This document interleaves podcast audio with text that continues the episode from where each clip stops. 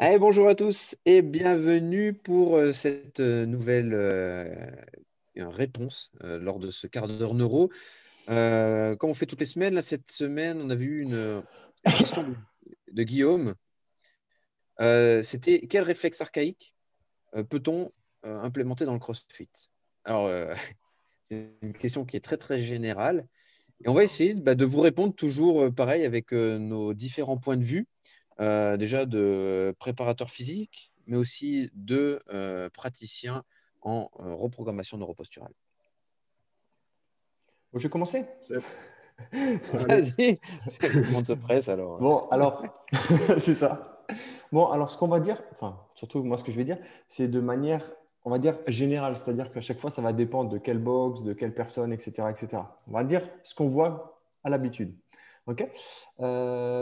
On va dire que de manière générale, à la base, le CrossFit était quand même fait pour euh, de l'entraînement fonctionnel, pardon. Et ce qu'on voit, c'est que c'est pas très fonctionnel ce qu'ils font. C'est-à-dire que à la base, donc entraînement fonctionnel, on sera peut-être plus sur des performances motrices. Et ce qu'on voit aujourd'hui, c'est peut-être plus de la performance physique. Donc vraiment arracher des barres, chercher des hauts niveaux de performance, donc 100 kg, 200 kg pour, pour parler chiffres. Et, euh, et, le problème de ça, c'est qu'on est tout le temps sur le même plan, donc tout le temps sur le plan sagittal et qu'il n'y a pas d'exploration de tout ce qui se passe.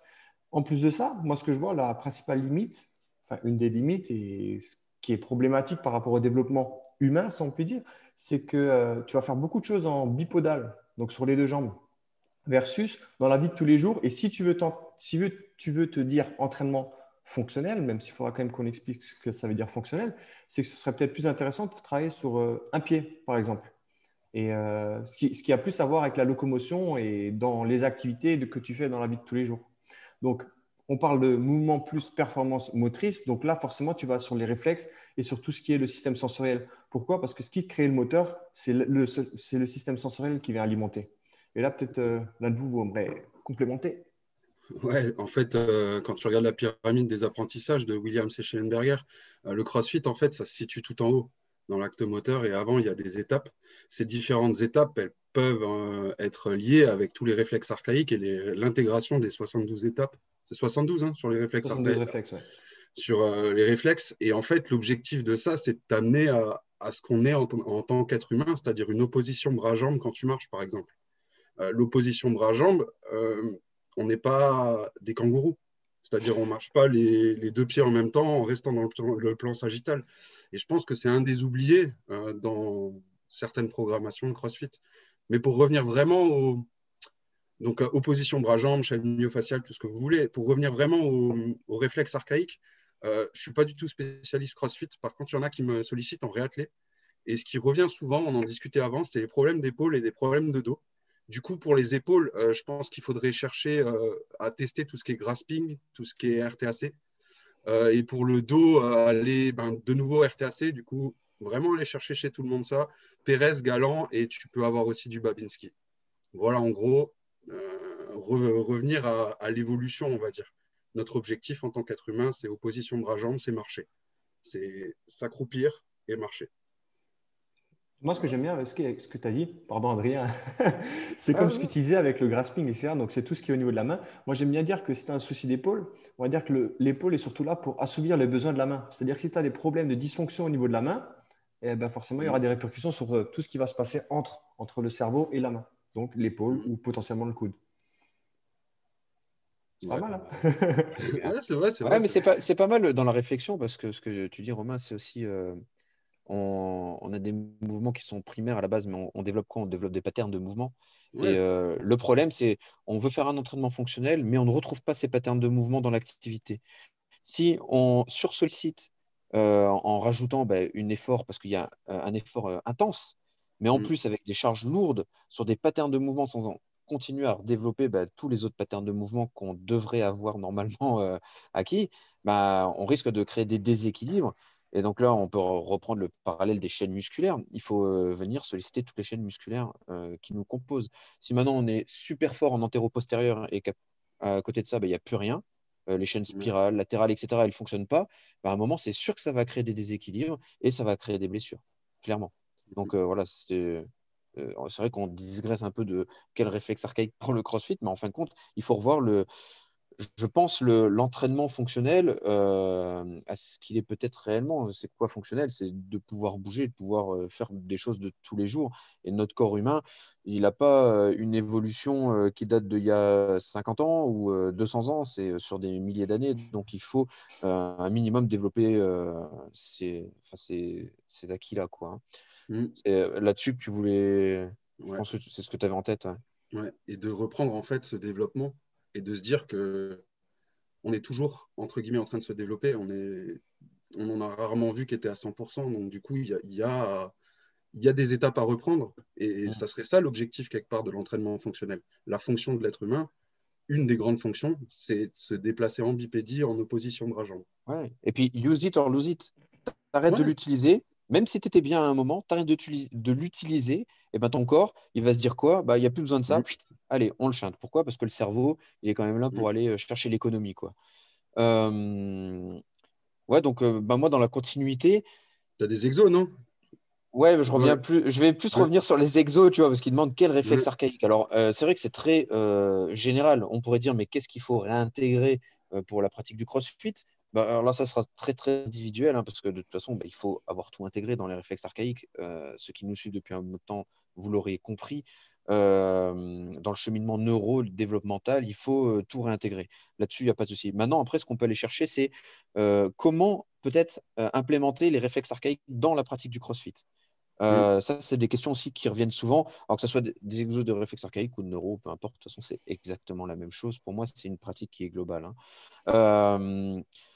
Donc euh, voilà, si maintenant on va partir, c'est particulier aussi, il y a plusieurs publics. Un public compétitif, on va aller individualiser au maximum pour la séance.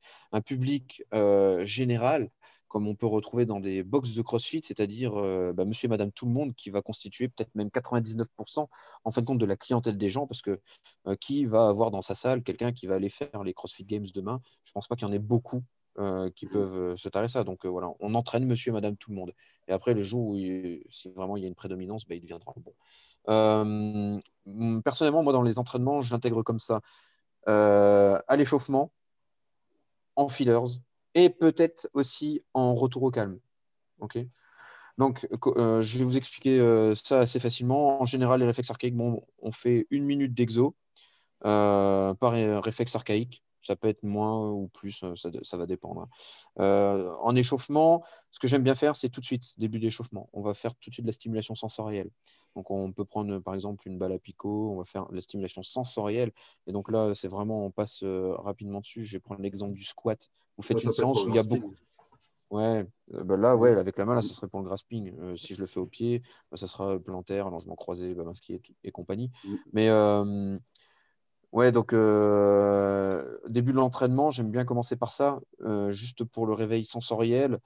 Et après, on va faire quelques exos euh, qui vont être spécifiques à ce qu'on va retrouver le plus dans la séance. Alors, je sais, en CrossFit, on va retrouver beaucoup de choses dans la même séance, mais il y a peut-être un fil conducteur dans ta séance si c'est tu es plus en flexion de jambes, sur un pattern de mouvement flexion de jambes.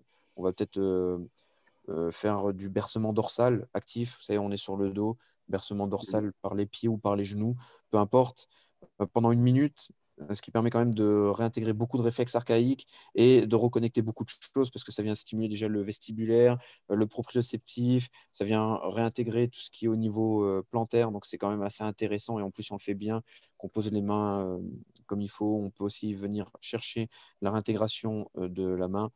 Euh, après, j'aime bien faire aussi des exercices comme, vous savez, vous mettez soit une serviette par terre, soit des petits sacs de grains, des petits sacs comme ça, carrés, remplis de graines de riz vous faites, euh, vous pouvez coudre chez vous. Hein. Et je viens le chercher comme ça avec le pied. En fait, je viens mmh. travailler l'agrippement plantaire et ça permet vraiment de retravailler, outre le fait que ça retravaille des réflexes archaïques, retravailler comme la musculature du pied, l'aspect proprioceptif du pied, et, euh, et personne n'entraîne le pied à l'entraînement, alors que c'est euh, une hérésie pour moi de ne pas entraîner le pied à l'entraînement. Ouais, sur deux minutes toujours hein. entraîner. Quoi? Tu peux le faire, euh, moi je le. moi je le fais sur une minute, tu vois, par exemple. Tu prends le sac de grain avec ton pied, tu le places devant le pied, tu le prends avec le pied, tu le places devant le pied. Il y en a qui galèrent déjà avec euh, les deux pieds à le faire, mais il y en a. moi, je fais des séquences avec serviettes, les grandes serviettes, là, c'est 2 minutes 30 ah, ouais. c'est bien 2 minutes 30, tac, tac, tac, tac, tu travailles sur tes orteils. Au bout d'un moment, ça chauffe vraiment fort. Ouais, c'est clair. Et puis, il faut se rappeler que le pied est la base de, quasiment toutes les chaînes musculaires. Donc à un moment, il faut retravailler le pied, les gars. Quoi. il faut que ça soit incorporé dans vos séances d'entraînement.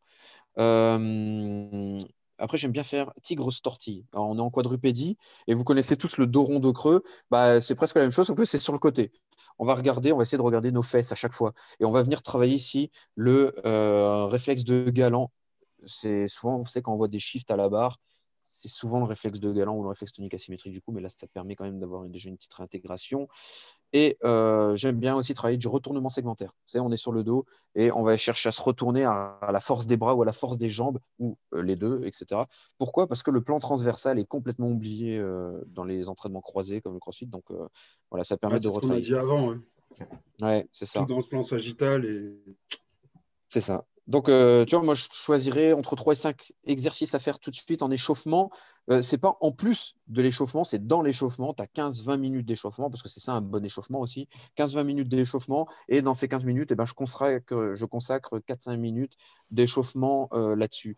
Ensuite, on peut le placer aussi dans les fillers. Donc, c'est les repos que vous avez entre les séries. Dans la première partie, alors soit vous allez faire du technique, soit vous allez faire de la force, de l'explosivité. Quoi qu'il en soit, vous allez avoir quelques temps de repos. Et ben là, moi, je reviendrai retravailler aussi des choses, euh, que ce soit ces exercices ou des variantes de ces exercices. Et ce que j'aime bien faire à la fin de la séance, c'est pour que les gens y récupèrent. J'aime bien faire des, des bercements aussi. Bercement dorsal, comme on a fait à l'échauffement. Mais ça permet vraiment mmh. de relâcher le tonus musculaire à la fin de, de l'entraînement. Et voilà ma proposition euh, concernant les réflexes archaïques pour le crossfit. juste pour compléter, ce qui était cool, ce qui était cool, c'est bien Adrien. et c'est vrai qu'il ne faut pas oublier une chose, c'est que il y a, euh, avant le crossfitter, c'est qu'il y a un, humain. Et c'est-à-dire que les réflexes archaïques vont être plus pour l'humain avant même le crossfitter. Et comme tu le disais, c'est que dans ta box, c'est rare que tu aies plus de 5% de, tes membres euh, qui font les games et tout ça. 5%. c'est énorme. Ça veut dire que tu as 5 mecs sur 100. Ouais, ça dépend. énorme. Ce que, je, ce que, je, veux dire par là, c'est qu'il y a d'abord l'être humain, et c'est vrai que de manière générale, ils veulent. Ils le font pour se dépenser, pour leurs objectifs, tout ce que tu veux. Mais donc, entraîne d'abord l'être humain avant le crossfitter. Et ce que tu disais aussi de le placer en échauffement, euh, ben, en fait, tu te rends vite compte que le fait de faire ces exercices en échauffement, c'est un gâteau sur ton échauffement. Au lieu qu'il dure 40 mmh. minutes pour faire toutes tes mobilisations, tous tes automassages et tout, etc. Et en fait, vu qu'on disait que ton moteur va venir en, adéquation par rapport à ton sensoriel, si ton sensoriel est bon et directement activé, ton moteur sera beaucoup, beaucoup mieux activé. Ah, il faut être honnête, les gars, quand on a découvert euh, tous ces exercices de neuro, qu'est-ce qu'on s'est dit euh, Les trous pour un truc, c'est putain, on se faisait chier jusque-là à faire euh, ce qu'on appelait de l'entraînement fonctionnel avec de la mobilité et tout pendant 10 minutes, alors qu'en 2 minutes, on avait les mêmes résultats avec la neuro. C'est ça, aussi. C'est en une minute, tu as des résultats qui sont équivalents, voire supérieurs à 5-10 minutes d'automassage. Et surtout que l'automassage, on sait que ça ne va pas durer dans le temps, alors que euh, la neuroplasticité va faire en sorte que euh, bah, les réflexes que tu vas réintégrer vont s'ancrer dans le temps. Donc, c'est un gain de temps. C'est ça. Et euh, entraîner l'humain avant le sportif de haut niveau, ça devrait être même dans toutes les disciplines. Parce que plus on va, on va retravailler cette base et meilleure cette base sera, bah, plus le reste va, se décupler. Quoi. Pour venir au fondement. Mmh. C'est vrai. Voilà. Super. Bon, on était bon là pour la question de la semaine. yes. yes. Donc voilà, ça sera posté tous les lundis à 21h, cette euh, réponse à la semaine. Et toutes les questions, euh, vous les retrouverez sur nos pages euh, Labo RNP, Instagram et Facebook le vendredi. Voilà, merci. Ciao, ciao. Salut.